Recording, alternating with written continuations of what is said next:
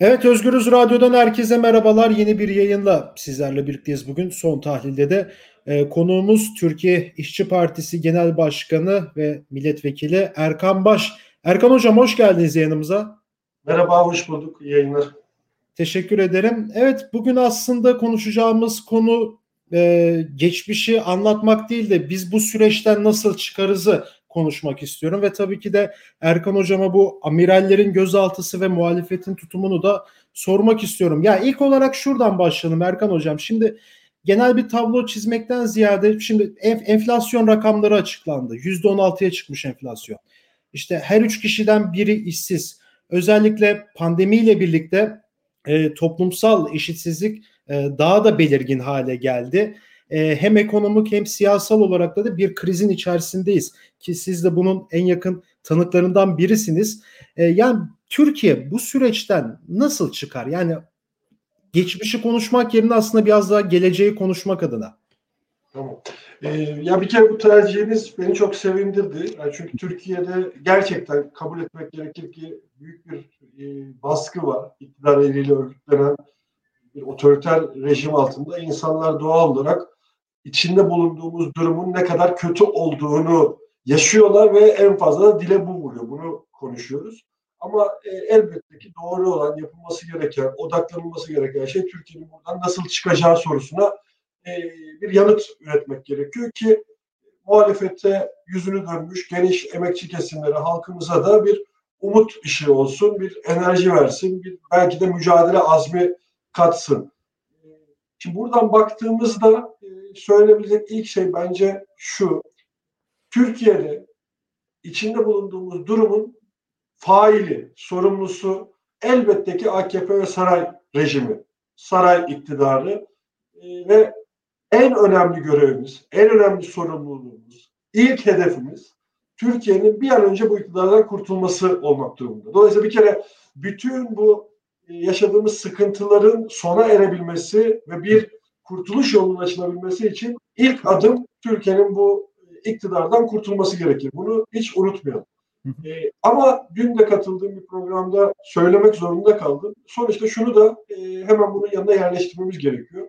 20 yıldır e, deyim yerindeyse tümüyle halk düşmanı uygulamaları hayata geçiren bir iktidar hala iktidar koltuğunda oturabiliyorsa ve çok ciddi kayıp vermesine rağmen hala arkasında bir destek varsa şunu da kabul etmemiz gerekiyor ki bu memlekette muhalefetin de rolünü tam anlamıyla oynayamadığı, halkın e, beklentilerine yanıt veremediği bir tabloyla karşı karşıyayız. O zaman bir kere muhalefetin ne yapması gerektiği üzerine e, yoğunlaşmamız gerekiyor.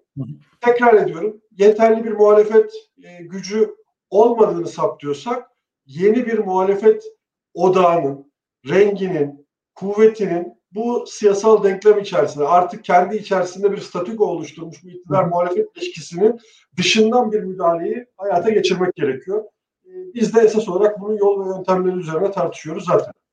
E peki yani şimdi baktığımız zaman çoğunluk aslında muhalefette. Yani eğer Nisan referandumunda baz alacaksak ki ondan beri 3 yılda geçti. Bu 3 yılda baktığımız zaman muhalefet gerçekten çoğunlukta. Bunu görebiliyoruz ama e, farklı tellerden çalınıyor e, politikada. Yani şimdi bu kadar çoğunluk aslında olup da yani bazı konularda uzlaşamamak aslında Türkiye'nin şu anki mevcut durumunun da e, işte o bunalımın en büyük göstergelerinden bir tanesi. Şimdi bu amiraller mevzusu sadece basit bir örnek olması için size söylüyorum. Yani bir bildiri yayımlandı. E, muhalefetin geneli ya biz ne yaparsak bu iktidara yarayacak o yüzden biz hiç bu işe karışmayalım. İşte Yaprak Dökümü diye bir dizi vardı belki bilirsiniz. Aman tadımız kaçmasın Ali Rıza Bey diye bir repliği vardı. Ya biraz böyle takınıyor. Yani son örnek olarak e, emekli amiralleri gösterdim ama bu ondan önceki birçok gelişmede de geçerli. Peki biz ne ne yapmamız gerekiyor? Ne yapmalıyız da muhalefeti bu aman tadımız kaçmasın Ali Rıza Bey e, fanusundan dışarıya çıkarabiliriz? Şimdi bir şunu ifade ederek başlayayım izin verirseniz. E, muhalefetin çoğunluk olduğu fikrine katılıyorum. Fakat muhalefetin sorunu bu farklılıkları değil bence. Aksine muhalefetin avantajı farklılıkları. Eğer bunu bir zenginliğe çevirebilirsek. Bence e, hani eğer o kavramlarla konuşup bir muhalefete dair bir sorun tespit edeceksem muhalefet belki de olması gerektiği kadar renkli ve çeşitli olamadığı için bu durumda. Biz mesela e, muhalefetin diğer güçlerini elbette ki eleştiriyoruz yeri geldiğinde. E, mümkün olduğunca sakınarak e, görevimizin iktidara karşı mücadele olduğunu unutmadan eleştiriyoruz ama şunu ekleyeyim mesela bu eleştirinin en kuvvetli taraflarından bir tanesi şu muhalefet bir bütün olarak sağın çeşitli renklerinden oluşuyor ve bunu yeterli görüyor. Oysa bence Türkiye'de muhalefetin temel problemi gerçek bir sol kuvveti e, bu muhalefet alanına girememiş olması. Bakın e, bütün araştırmacılar aynı şeyi söylüyor. Bütün siyasi partiler de bu veriyi kabul ediyor. Gerçi yeterince hakkını vermiyor ama kabul ediyor ki Türkiye'de 10 milyona yakın daha önce oy kullanmamış ve önümüzdeki seçimde ilk defa oy kullanacak insan var. Bunları sadece seçmen olarak da değerlendirmeyelim.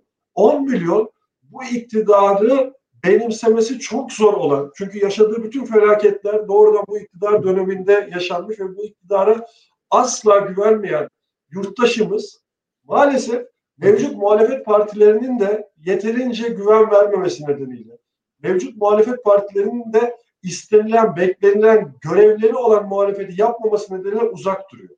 Dolayısıyla bence mesela muhalefetin bu farklılığını, çeşitliliğini arttırmak gerekiyor ve en önemli arttırıcı parametre de işte şu anda siyasetin dışında kalmak zorunda hisseden kendisini. Mevcut siyasal partiler düzeni, siyasal partiler anlayışı nedeniyle siyasette kendisine yer bulamayan işte gençlerin, kadınların, işçilerin çoğunlukta olduğu o topluluğu bir kere muhalefette yerleştirmek gerekiyor. Açık söyleyeyim biz Türkiye İşçi Partisi olarak muhalefet alanında kendimize yer açmaya çalışıyoruz. Yani, ve bu da mevcut partilerin seçmenlerini, mevcut partilerin üyelerinin rahatsızlıkları, şikayetleri üzerinden temellenmiyor. Kuşkusuz o alandan da belirli bir destek alacağız, belirli bir kuvvet biriktireceğiz ama şunu açıkça ifade etmek istiyorum. Türkiye İşçi Partisi önümüzdeki dönemde bugüne kadar sürdürdüğü bu siyasal mücadele çizgisini kuvvetlendirerek, derinleştirerek esas olarak bugün muhalefetin potansiyel bir parçası olan ama kendisine yer bulamayan o çok geniş kesimleri siyaset alanına katmaya odaklanacak ve ne yapacağız? Aslında muhalefetin toplam gücünü daha da arttıran, sadece kalabalık anlamında arttıran değil, aynı zamanda nitelik olarak da daha kararlı, daha inatçı, daha teslim olmayan bir muhalefet çizgisini hakim hale getireceğiz.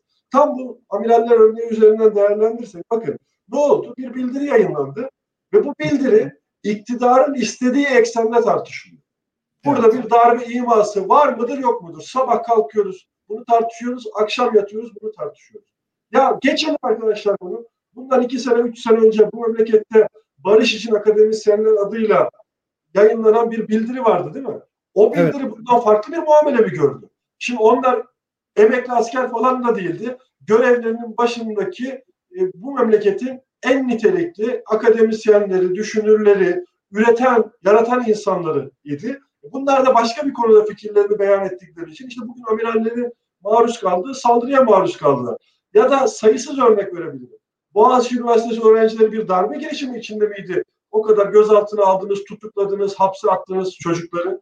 Kadınlar sadece İstanbul Sözleşmesi'ne, uluslararası bir sözleşmeye altında Türkiye Cumhuriyeti Devleti'nin imzası olan parlamentoda onaylanmış bir uluslararası sözleşme uygulansın dedikleri için uğradıkları şiddetin haddi hesabı yok. Demek ki aslında burada tartışılan şey bu bildirinin içeriğinde bir darbe iması olup olmaması değil. Tartışılan şey ne? İktidara karşı, iktidarın eylemlerine karşı toplumun herhangi bir kesiminden birileri çıkıp sesini yükselttiğinde bunu bastırmak ve sindirmek istiyorlar. Şimdi muhalefet partileri de maalesef bu oyuna geliyorlar. Bu eksenle tartışıyorlar. Ya arkadaş bu memlekette sizin Ayasofya imamınız sabah akşam çıkıp konuşuyor. Bir tane muhalefet lideri de çıksın desin ki ya imam efendi sen devletin bir memuru olarak sabah akşam siyasal konularda demeç vermek zorunda mısın? Ya bir kapa çeneni desin.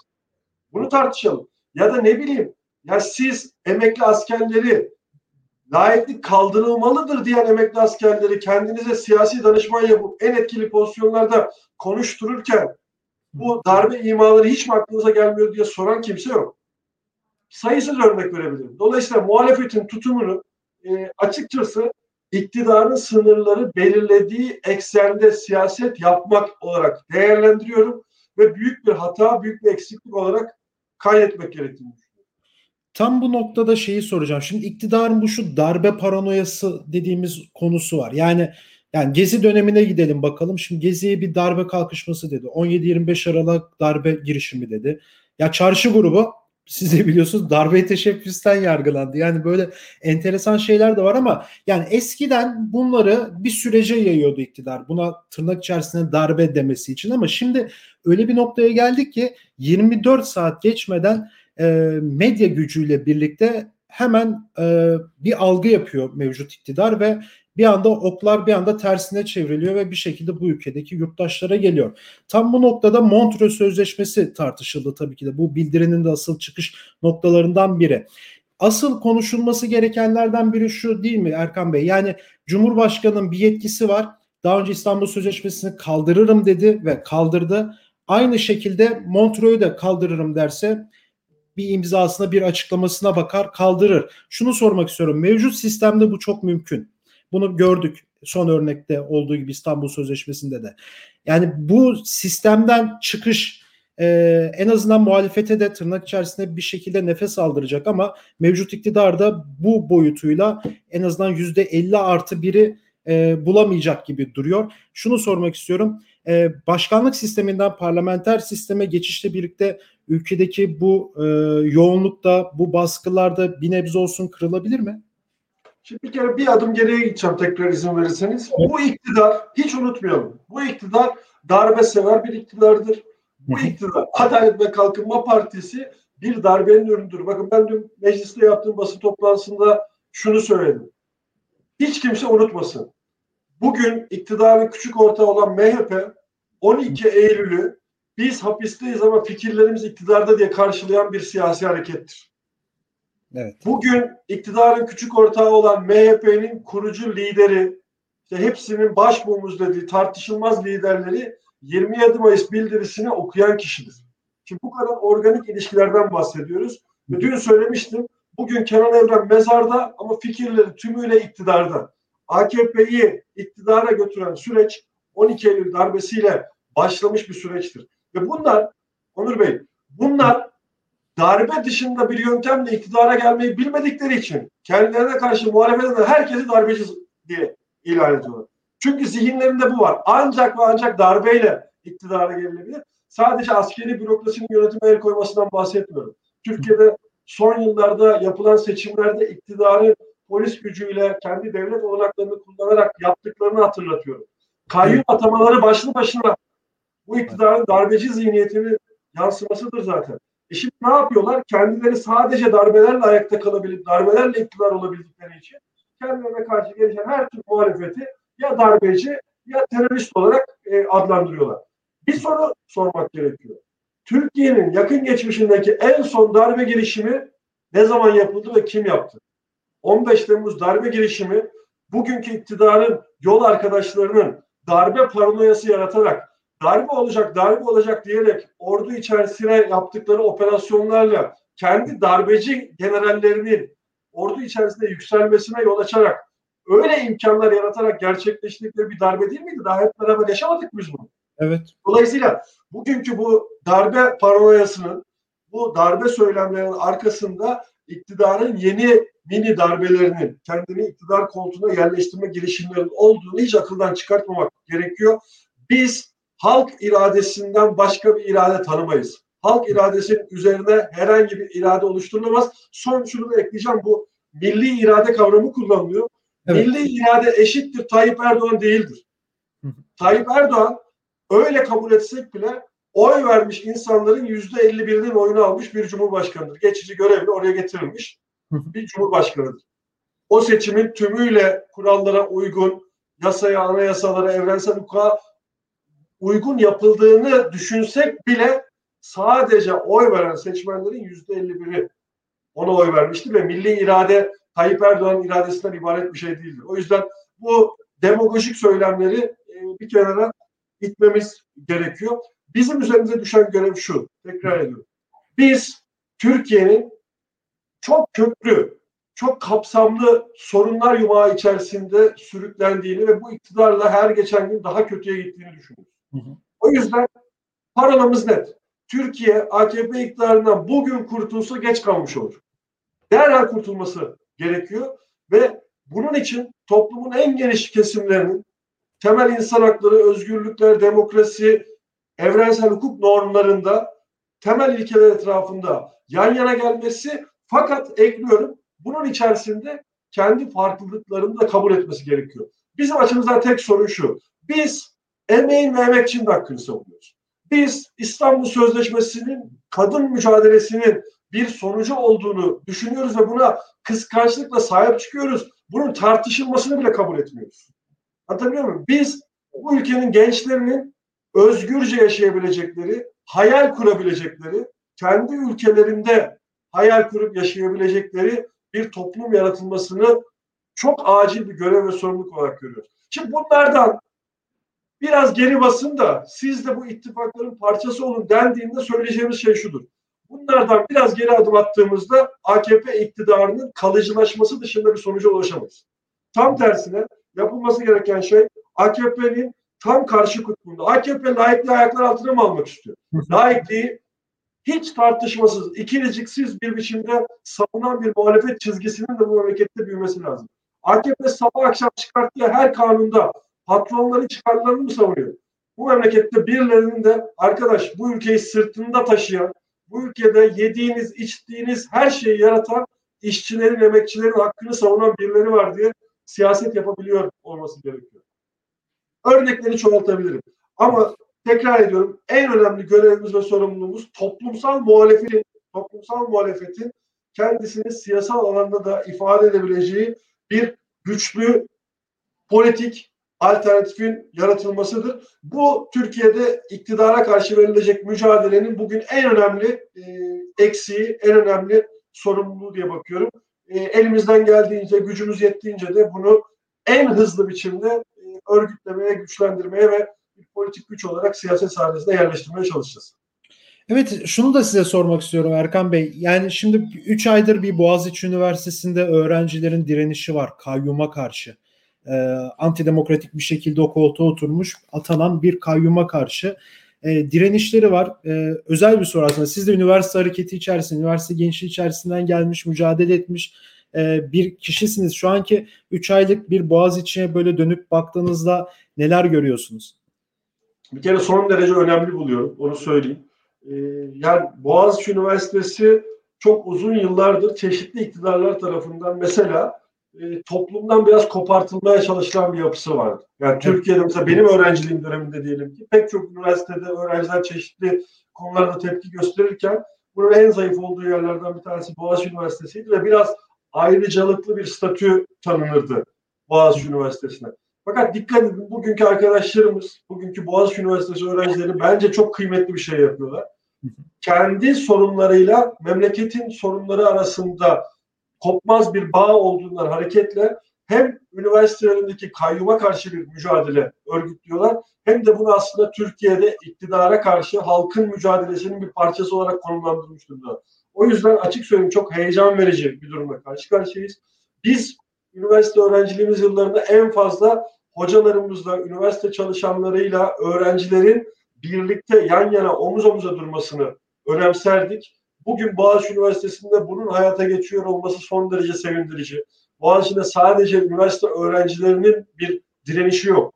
Aynı zamanda üniversite çalışanlarının parçası olduğu, akademisyenlerin parçası olduğu topyekun bir direniş var. Ve en en en önemlisi de Türkiye halkının çok büyük bir çoğunluğu tarafından desteklenen bir direniş var. Bunu evet. son derece önemli e, buluyorum ve aslında ileride belki Türkiye AKP'den nasıl kurtuldu belgeselleri yaptığımızda, evet. bu dönem tarihini yazdığımızda Boğaziçi Üniversitesi direnişinin, oradaki öğrenci arkadaşlarımızın, akademisyenlerin bu kararlı duruşunun da e, o tarih içerisinde çok önemli bir yeri olacağını düşünüyorum. Umarım Neo AKP dönemini de bir gün sizinle konuşuruz daha detaylı bir şekilde. O da konuşmak da bir nevi heyecan da veriyor aslında öncesinden. Erkan Hocam çok teşekkür ederim. Zaman ayırdınız bu yoğun Ben teşekkür ediyorum. Çok sağ olun. İyi yayınlar diliyorum. Ama Türkiye İşçi Partisi Genel Başkanı Erkan Baş'la birlikteydik. Bugün Türkiye bu içinde girdiği durumdan nasıl çıkarı konuştuk. Süremiz yettiği kadarıyla. Erkan Bey'in önemli tespitleri var. Tabii tek bir manşet altında toparlayacaksak derhal şu an AKP'den kurtulmak gerekiyor sözü de ön plana çıktı diyebiliriz. Başka bir programda görüşmek dileğiyle. Hoşçakalın.